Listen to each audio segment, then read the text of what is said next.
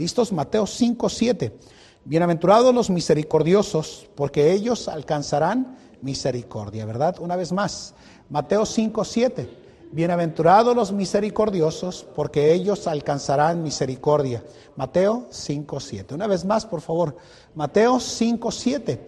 Bienaventurados los misericordiosos, porque ellos alcanzarán misericordia. Mateo 5, 7. Una vez más, por favor.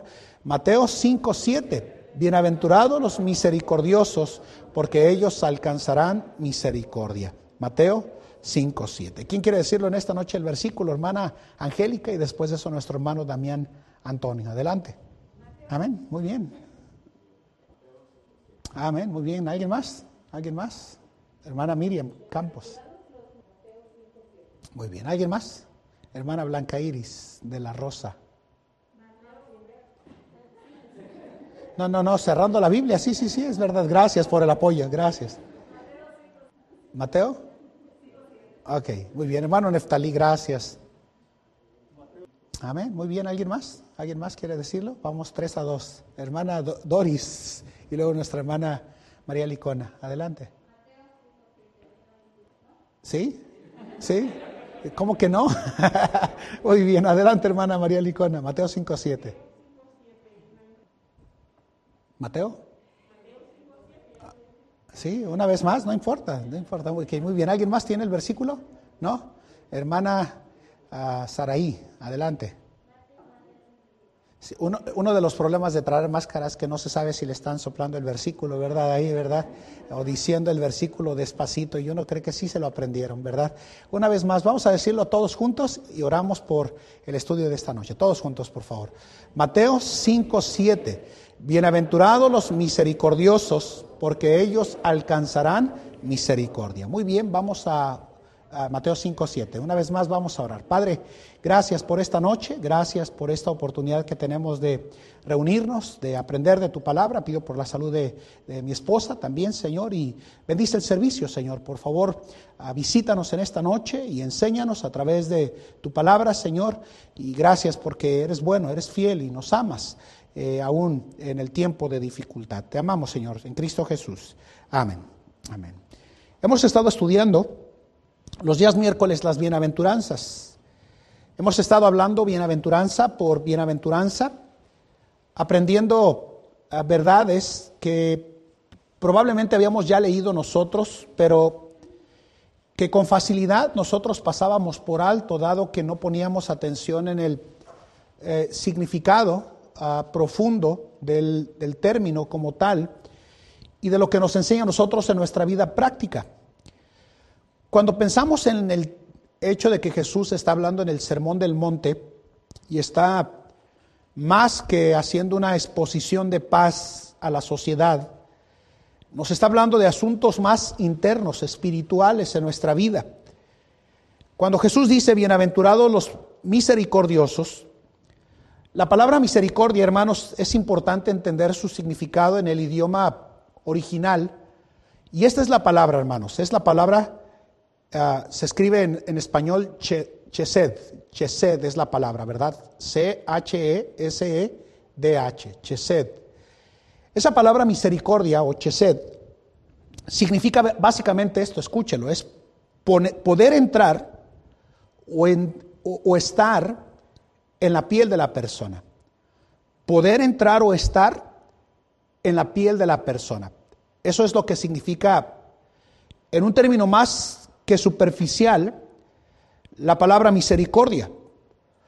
Cuando hablamos de misericordia y del hecho de que Jesús dice, bienaventurados los misericordiosos porque ellos alcanzarán misericordia, misericordia, hermanos, no es un término compasivo ah, en sí, no es un sentimiento compasivo en sí. Cuando hablamos de misericordia, voy a volver a decirlo porque tal vez enredé las palabras, ¿verdad? No es un sentimiento compasivo en sí, sino compasión en acción. Voy a volver a repetir eso para que ustedes lo, lo guarden. No es un sentimiento compasivo en sí, sino es compasión en acción. Recuerde que es poder entrar o colocarse en la piel de la persona que está pasando por una dificultad. Cuando hablamos de tener misericordia o cuando Jesús nos dice, bienaventurados los misericordiosos porque ellos alcanzarán misericordia, significa, hermanos, que nosotros como cristianos dejamos de mirar a nosotros mismos y comenzamos en misericordia a preocuparnos por las personas que genuinamente están en necesidad. Cuando hablamos de misericordia, hermanos, hablamos de un ministerio olvidado de la iglesia. Vuelvo a decirlo, un ministerio olvidado de la iglesia.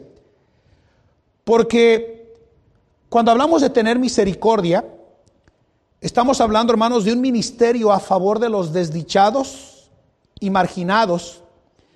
Y es ofrecerse, hermanos, en ayuda a los que realmente se encuentran padeciendo o sufriendo en sus vidas. Misericordiosos, hermanos, no es meramente sentir simpatía o tristeza. Eso no es misericordia. Misericordia, hermanos, no es mirar un problema a la distancia y, eh, y decir, pues, pobrecito y que el Señor lo ayude. Misericordia, hermanos, en verdad significa entrar en el problema y aliviar el dolor o ayudar a quitar el sufrimiento que esa persona se encuentra experimentando en su vida. Si va conmigo al libro de Santiago capítulo 2, por favor, vamos a ver algunas palabras ahí importantes en Santiago capítulo 2 y notará que cuando Santiago habla de la misericordia, eh, se utilizan unas palabras bien importantes aquí. Mire lo que dice en el versículo 15 al 17. Y si el hermano o la hermana, Santiago 2, 15 al 17, mire lo que dice, y si el hermano o la hermana, dice aquí, están desnudos y tienen necesidad del mantenimiento de cada día. Aquí está hablando de una profunda pobreza, de una extrema pobreza. Dice, y si alguno de vosotros les dice, id en paz, calentaos y hartaos, y note esto, pero no les diereis las cosas que son necesarias para el cuerpo, ¿qué aprovechará? Mira lo que concluye Santiago, así la fe, así también la fe, si no tuviere obras, es muerta en sí misma. Cuando hablamos de compasión, hermanos, estamos hablando de colocarse en la piel del que está sufriendo, a tratar de aliviar el dolor. De nada sirve que el Señor le bendiga y le ayude y nuestro corazón y nuestra mente se cierre a la necesidad de la persona. Si va conmigo a primera de Juan 3, 17, ah, yo prediqué eh, a de esta porción de la Biblia recientemente en una conferencia y estaba citando este pasaje hablando de ganar almas, diciendo estas palabras. Mire lo que dice en primera de Juan 3:17, más que el que tuviere bienes de este mundo y viera a su hermano tener necesidad, y mire lo que dice, y le cerrare sus entrañas. ¿Cómo está el amor de Dios en él? Mire lo que dice aquí eh, el apóstol Juan, nos está diciendo, hermanos, que una vez que una persona tiene una necesidad, y lo vemos que la está padeciendo delante de nuestros ojos y cerrare contra él sus entrañas, lo más profundo de su ser. En la versión 60 dice cerrare contra él su corazón, ¿verdad? Eh, el apóstol Juan hace una pregunta retórica y diciendo, ah, obviamente no necesita respuesta, ¿verdad? ¿Cómo mora el amor de Dios en él? Yo me sorprendo del grado de indiferencia al cual nosotros como cristianos podemos caer el grado de apatía, el grado de eh, congelamiento espiritual al cual nosotros podemos comportarnos, donde difícilmente nosotros demostramos en acciones verdadera misericordia hacia otros. Recuerde que misericordia, hermanos, es la palabra uh, chesed, que significa entrar o estar en la piel de la persona. Recuerde que misericordia, hermanos, no es meramente simpatía, sino es mirar el problema, hermanos, y buscar desde todos los argumentos posibles, humanamente hablando, tratar de aliviar el dolor y la aflicción que esa persona se encuentra pasando. Jesús dijo, hermanos, bienaventurados los que, los que, ¿qué hermanos? Los misericordiosos, porque ellos alcanzarán misericordia. Mire el juego de palabras que hay aquí. Lo que está diciendo, hermanos, es que los misericordiosos o los que muestran misericordia recibirán como recompensa o a causa de su misericordia, misericordia a su favor. La misericordia, hermanos, cuando hablamos de ella en términos o, o sentidos cristianos, tenemos que ser honestos, no es algo que está en nosotros. No es algo que nazca verdaderamente de nuestro corazón. Por naturaleza, por naturaleza, el ser humano tiende a ser cruel. El ser humano tiende a juzgar, ¿sí o no? El ser humano tiende a sacar conjeturas de las situaciones en la vida de alguien más. Pero no es verdaderamente compasivo y misericordioso por naturaleza, en verdad. Misericordia, hermanos, aunque no es una característica natural del ser humano, la misericordia, hermanos, cuando nosotros caminamos con el Señor, hermanos, entendemos que eso es parte de la esencia del Señor hacia nosotros. Si van conmigo al Salmo 62, acompáñenme ya, por favor, al Salmo 62, versículo 12. No tenemos unas palabras importantes, hermanos, aquí que hace el salmista cuando habla de la misericordia. Eh, este es David hablando, ¿verdad, hermanos? El músico principal y dice en el Salmo 62, versículo 12, estas palabras. Y de ti, oh Señor, mire lo que dice, es que, hermanos, la misericordia. Porque tú pagas, mire lo que dice, a cada uno conforme a su obra. Si usted es un lector regular o asiduo de la Biblia, y usted ha pasado por el libro de los Salmos, sabrá que hay un salmo dedicado específicamente a alabar y exaltar la grandeza de la misericordia del Señor en un salmo, en solo un salmo. En solo un salmo, que es el Salmo 136, escuchen esto hermanos, la palabra misericordia se repite 26 veces, 26 veces. De tal forma que cuando el mismo salmista que, que, habla en el Salmo 136 que eh, la misericordia del Señor es amplia y toca cada esfera de nuestra vida, eh, concluye en el Salmo 136 diciendo, porque para siempre es tu misericordia. Entonces, cuando hablamos de misericordia, cuando hablamos de misericordia en nuestra vida, como cristianos, es importante que entendamos, hermanos, que sí se repite 26 veces y que al repetirse la misericordia tantas ocasiones, debería de despertar a nosotros como cristianos el sentido de misericordia hacia otros. En una sociedad consumista como la que nosotros vivimos, donde nos están hablando de, de una forma muy uh, hedonista, ¿verdad, hermanos? Satisfácete, súplete, uh, gózate, cuídate, rejuvenécete y atiéndete. Todo es hacia la persona en singular, ¿verdad? Hablando de ocúpate de ti, de nadie más. Eso es lo que usted está escuchando en la actualidad. Pero en verdad, cuando hablamos de misericordia, hermanos, la misericordia es la gracia de Dios en acción operando, operando a través de usted y de mí.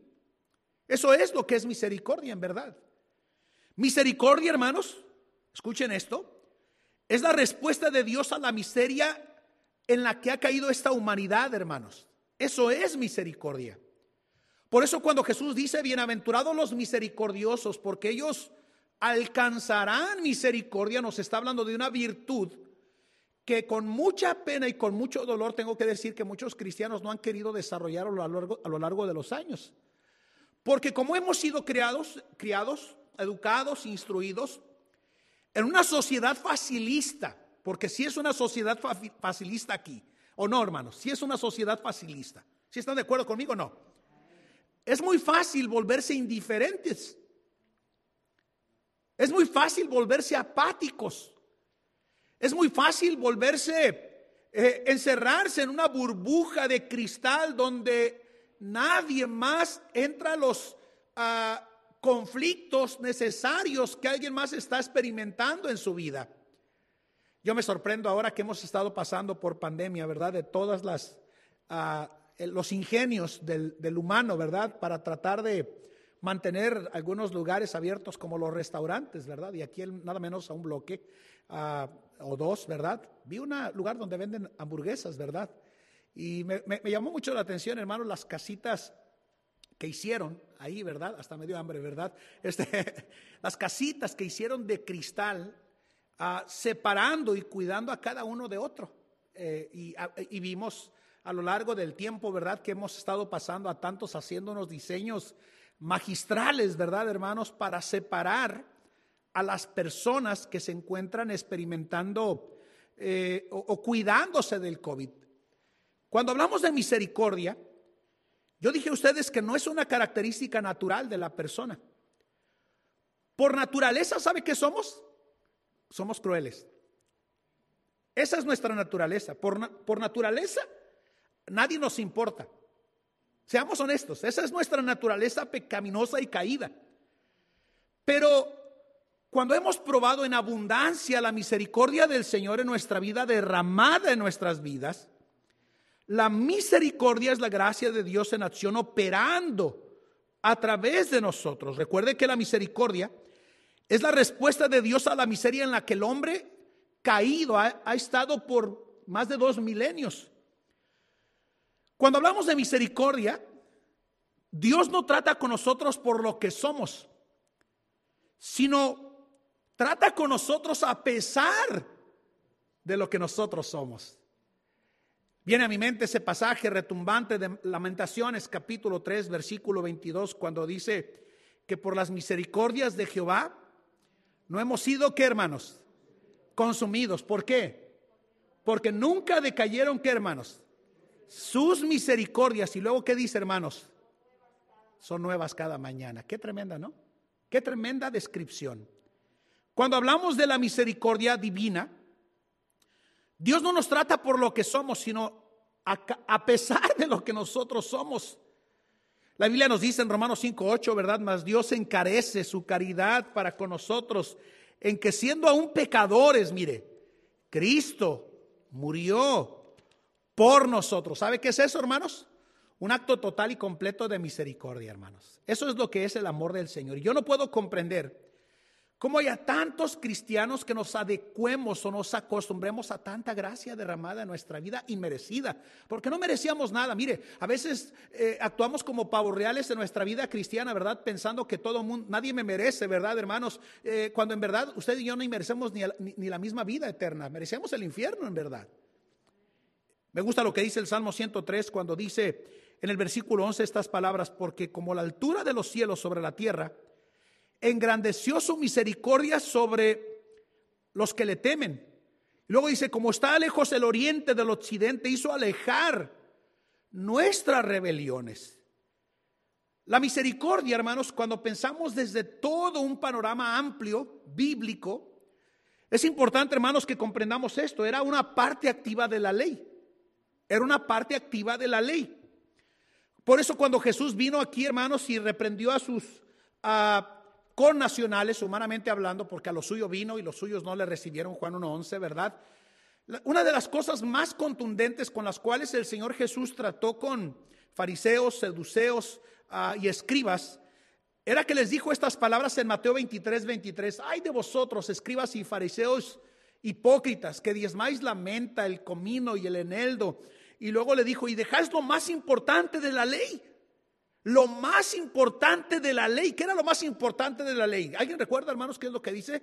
La justicia, la misericordia y la fe. Noten cómo cuando Jesús confronta a su audiencia, dice que habían dejado, hermanos, la justicia, la misericordia y la fe. Por eso cuando hablamos de misericordia, hermanos, misericordia, la Biblia dice bienaventurados, más que felices extremadamente dichosos, es lo que está diciendo esta porción de la palabra de Dios. Aquellos que tienen actos en su vida que reflejan que están viviendo en misericordia y extendiendo misericordia en su vida. No me hable de misericordia si usted vive para sí mismo. Eso no es misericordia. Eso en mi vocabulario se llama egoísmo, ¿sí o no, hermanos amados? Se llama indiferencia, se llama apatía, se llama dureza de corazón. Pero misericordia, hermanos amados, me hace ver un poco más allá en mi vida, ¿sí o no? Ahora, si va conmigo al, libro de Lucas, capítulo 10, por favor, vamos a ver eh, algo importante aquí en esta porción de, de Lucas capítulo 10. Acompáñeme allá, por favor. Versículo, capítulo 10, versículo 25 de Lucas, el Evangelio de Lucas. Mira lo que dice allá. El Evangelio de Lucas, capítulo 10, versículo 25. Mira lo que dice. Y aquí, un doctor de la ley se levantó tentándole y diciendo, Lucas 10, 25, Maestro, ¿haciendo qué cosa poseeré la vida eterna? Y él le dijo, ¿qué está escrito en la ley? ¿Cómo lees?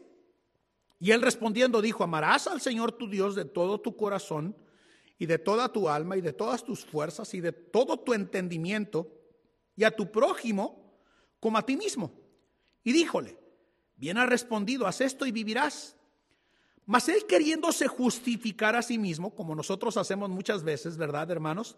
Dijo a Jesús, ¿Y quién es mi prójimo? Recuerden que la palabra prójimo, hermanos, en su sentido más inmediato de significado es el inmediato, el próximo, el más cercano a mí, ¿verdad? Ese es el próximo, el inmediato a mí. Y respondiendo Jesús dijo, un hombre descendía de Jerusalén a Jericó. E, e, y qué interesante, ¿verdad, hermanos? Que cuando, ah, si usted le da un sentido de significado, ¿verdad, hermanos? Que un hombre, ah, dice la Biblia, ah, que descendió, descendió, descendió, y ojalá que lo grabe, ¿verdad, hermanos? Descendió, ¿verdad, hermanos? De Jerusalén a Jericó. Recuerden que Jerusalén era la ciudad del gran rey, ¿verdad, hermanos? Era el monte de Sión, como dice los salmos, ¿verdad? Pero este hombre que vivía en Jerusalén, hermanos, judío, dice la Biblia que descendió a Jericó. ¿Quién era Jericó, hermanos? Una tierra maldita, pagana, que, que, si ustedes recuerdan, hermanos, la Biblia nos dice que los israelitas en, en el libro de Josué capítulo 6 habían dado siete vueltas, una diaria, y al séptimo día dieron las siete vueltas. Y luego la Biblia nos dice que la ciudad se derribó, pero en el tiempo parece ser que esa ciudad volvió a ser edificada por lo que leemos. Y nota lo que dice aquí, descendió de Jerusalén a Jericó y cayó en manos de ladrones los cuales le despojaron e hiriéndole, se fueron dejándole medio muerto. Así es el pecado, ¿sí o no? Mire, cada vez que usted comience una, un descenso espiritual en su vida, el diablo no lo va a matar, hermanos, para darle un tiro de gracia, lo va a dejar medio, medio muerto para hacerlo ineficaz en el servicio del Señor, ¿sí o no? Lo va a volver un, perdóneme la expresión, un completo inútil en términos de vida espiritual. Eso es lo que va a hacer Satanás. Satanás no puede mandarlo al infierno, pero sí lo va a inutilizar, neutralizar para no realizar la voluntad del Señor en su vida. Pero eso es gratis, no se los voy a cobrar, ¿verdad, hermanos? Este, pero mira lo que dice allá. Lo dejó medio muerto. Y aconteció que descendió un sacerdote por aquel camino y mire, viéndole, se pasó de un lado. Y asimismo un levita, mire, llegando cerca de aquel lugar y viéndole, se pasó de largo. Mas un samaritano que transitaba, ni judío ni gentil, una mezcla de ambas razas, viniendo cerca de él y viéndole, que dice hermanos, fue que movido a misericordia. Y llegando se vendó sus heridas, echándoles aceite y vino, y poniéndole sobre su cabalgadura, llevóle al mesón y cuidó de él. Y otro día, mira, al partir, sacó dos denarios y dióles, diólos al huésped y le dijo, cuídamele y todo lo que más gastares yo cuando vuelva te lo pagaré. Mire la pregunta del Señor Jesús, ¿quién pues de estos tres te parece que fue el prójimo de aquel que cayó en manos de los ladrones? ¿El sacerdote, hermanos? No. ¿El levita? Tampoco, ¿verdad? A veces somos como el levita, ¿verdad? Levitamos venir a la iglesia, levitamos servir al Señor, ¿verdad? Levitamos congregarnos, levitamos ser fieles al Señor, ¿verdad? Todos unos levitas, ¿verdad? Pero miren lo que eso es gratis también, ¿verdad? Pero miren lo que dice allá. Dice que cuidó de él. Y otro día al partir sacó dos denarios y diólos al huésped y dice la Biblia que cuando yo vuelva te lo pagaré. ¿Quién pues de estos tres te parece que cayó, hermanos, ah, en manos de ladrones? Y él dijo, el que usó con él de misericordia. Entonces Jesús le dijo, mire, ve y haz tú lo mismo. El doctor, hermanos, de la ley, quedó, quedó preso de su propio resumen de lo que él comprendía de la ley, porque él pensó que le había respondido bien y evidentemente acorde a la ley se había respondido de forma correcta. E, este es el error, mire, que a veces tenemos tanto conocimiento de la verdad o de la doctrina que, como dije en uno de los sermones recientemente hablando de, amarás al Señor tu Dios con todo tu corazón, con toda tu alma y con todas tus fuerzas, que llegamos a conocer tanto y tanto de doctrina, hermanos, que a veces no hacemos nada con ella y, no hacer nada con lo que conocemos es más grave que si no conociéramos. Porque recuerde, yo se lo he dicho ya de algunas dos o tres maneras, de diferentes formas. El conocimiento genera responsabilidad en la vida del cristiano. Y, y somos responsables, mire, mayormente siendo, eh, déjeme se lo digo de una manera muy, muy, muy respetuosa y debidamente correcta. Siendo la primera iglesia bautista fundamental en español en Estados Unidos, tenemos más responsabilidad que cualquiera. Más que cualquiera, porque el conocimiento genera qué, hermanos? Responsabilidad. Entonces, hermanos, cuando el doctor quedó preso de este resumen de la ley, era evidente, hermanos, que ni amaba a Dios ni amaba a su prójimo. A ninguno amaba, pero a veces el, diablo nos lleva a nosotros en nuestra vida a volvernos tan expertos en el lenguaje, en el vocabulario, en, el conocimiento, hermanos, general de las cosas, pero a, a veces nada de práctica en nuestra vida. Y nada de práctica nos vuelve vacíos en nuestra vida cristiana. Entonces, por eso Jesús, en otras palabras, estaba diciéndole a él, si supiera quién es mi prójimo, sería bueno y justo o justo. Y por eso cuando este hombre iba a Jericó, esta ciudad de maldición, ah, bajo maldición, la religión y la ley no lo ayudaron. Y eso que iban en el mismo camino, hermanos, miren, yo, me sorprendo de cuántas veces tratamos con tantas personas siempre en nuestra vida. Y, hacemos como el sacerdote y como el escriba, como el, levita, ¿verdad? pasamos de largo. Vemos una necesidad, alguien está perdiendo su hogar, alguien está arruinado en las drogas o en el alcohol y, a veces actuamos como aquellos caballos, ¿verdad? Que tienen sus, ah, ¿qué serían las cositas que tienen acá? ¿Cómo se llaman esas cosas? ¿Antiojeras? Antiojeras, las antiojeras son las mías que traigo puestas, ¿verdad? Pero qué raro, ¿verdad? Ese es un término dominicano, ¿verdad? Pero lo agradezco, hermano Cristóbal, ¿verdad? Gracias. A veces pasamos en la vida, hermanos, como, como si nada más tuviéramos esos frenillos en nuestro rostro, ¿verdad? Perdone si, si le ofende ese término, pero vamos nada más a donde la sociedad nos diga, nunca más allá. Y en la vida cristiana, hermanos, cuando pensamos en esto, en la misericordia, debemos de ir mucho más allá en nuestra vida cristiana. Por eso, hermanos, un samaritano un samaritano, un mestizo, para que me entienda. Despreciado. Dio el ejemplo de lo que es misericordia. Se acercó al malherido, lo curó, lo cuidó, lo puso en un refugio seguro.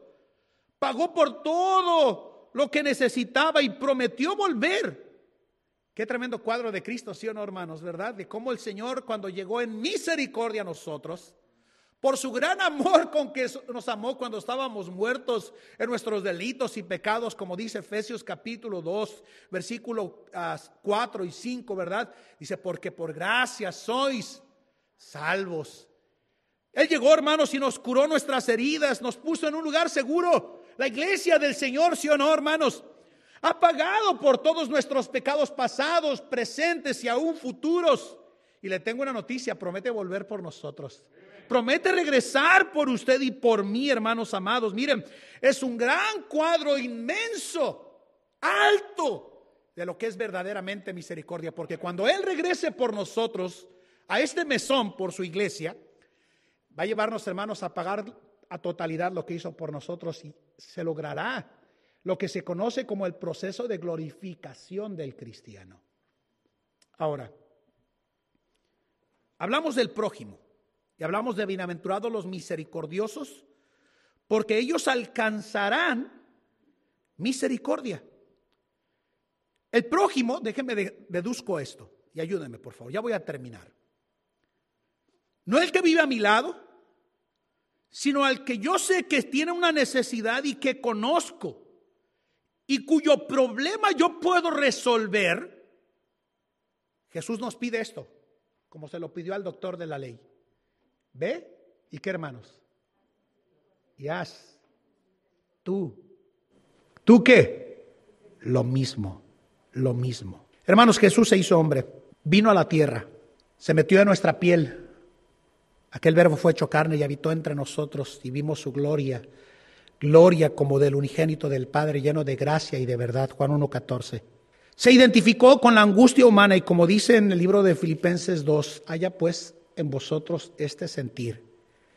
Que hubo también en Cristo Jesús, dice el cual, siendo en forma de Dios, no estimó el ser igual a Dios como cosa que aferrarse, sino que se despojó a sí mismo, dice, tomando forma de siervo, hecho semejante a los hombres, y sufrió muerte y muerte de cruz. No debemos de olvidar que cuando él recorría, y por eso cité ese pasaje primero antes de, de Mateo 9, dice que recorría Jesús las aldeas y las ciudades, dice la Biblia, sanando enfermedad y toda dolencia del pueblo, y dice la Biblia que al ver, al ver las multitudes, tuvo compasión de ellas y dice por qué, porque estaban desamparadas y dispersas como ovejas que no tienen pastor. Y él dijo, a la verdad, la mies es mucha, más los obreros. ¿Los obreros qué? Y a veces flojos, ¿sí o no, hermanos, verdad? Y él dijo esto, rogad pues al Señor de la mies que envíe obreros a su mies. Por eso la invitación del Señor, si queremos alcanzar misericordia en nuestra vida, es, acerquémonos pues confiadamente al trono de la gracia para alcanzar misericordia y hallar gracia para el oportuno socorro. Yo no sé de ustedes, pero yo no quiero vivir siendo un apático en mi vida. Ver la necesidad y no actuar a favor de la necesidad. Cuando estábamos en, en nuestro punto más alto del ministerio en Bogotá, un día salimos a un parque similarmente como salimos aquí a, a Sonsen Park. Y me encontré con un hombre que estaba tirado, envuelto en alcohol en el piso, ¿verdad? Y me di cuenta que tenía mordidas sus, sus manos, tenía heridas en sus manos y en su cara. Yo me acerqué y le pegué en su, en su pierna y le dije, Señor, permítame compartirle algo. Y se levantó y comenzó a llorar. Me dijo que un perro lo había mordido y, y sí, las heridas estaban ahí, todavía con sangre. Borracho, pero con sangre. Y yo recuerdo que le mandé traer un café, un pan, un tinto, dicen en Colombia, un café negro. Y me gané un problema nada más por intentar tener misericordia, porque después ya no más quería dinero conmigo, ¿verdad? Pero sin importar los negativos que tengamos a veces de encuentros con personas que en vez de agradecer el bien, nunca en la vida del cristiano debemos de perder el acto al cual el Señor nos llama a través de esta bienaventuranza. Bienaventurados los misericordiosos. ¿Por qué, hermanos? Porque ellos alcanzarán misericordia. Que el Señor nos ayude a ser misericordiosos, hermanos. Amén. Vamos a orar. Inclinen su rostro, cierren sus ojos. Vamos a orar. Señor, te doy gracias por este día. Y te doy gracias, mi Dios, porque tú eres tan bueno y tan misericordioso. Y Señor, con toda honestidad tenemos que decir perdón porque muchas veces pasamos por, por alto esta virtud de nuestra vida, Señor. Perdónanos, Señor, porque a veces somos tan duros y tan indiferentes que hemos perdido la esencia de lo, de lo básico, lo importante en nuestra vida. Ayúdanos a ser misericordiosos. Bendice tu palabra y tu pueblo, Señor. Así con rostro inclinado y ojos cerrados, ¿cuántos en esta noche podrían decir, Pastor, mientras yo he estado escuchándole a usted, darnos este estudio. La verdad es que el Señor me ha hablado a mí yo quiero ser movido a misericordia. Cuando le vea la necesidad no quiero nada más verla, quiero hacer algo, meterme en la piel y tratar de calmar la necesidad y el dolor de alguien más. ¿Cuántos podrían decir, pastor, ore por mí? El Señor me ha hablado. Dios le bendiga, Dios le bendiga, Dios le bendiga, Dios les bendiga, Dios les bendiga, Dios les bendiga, Dios les bendiga.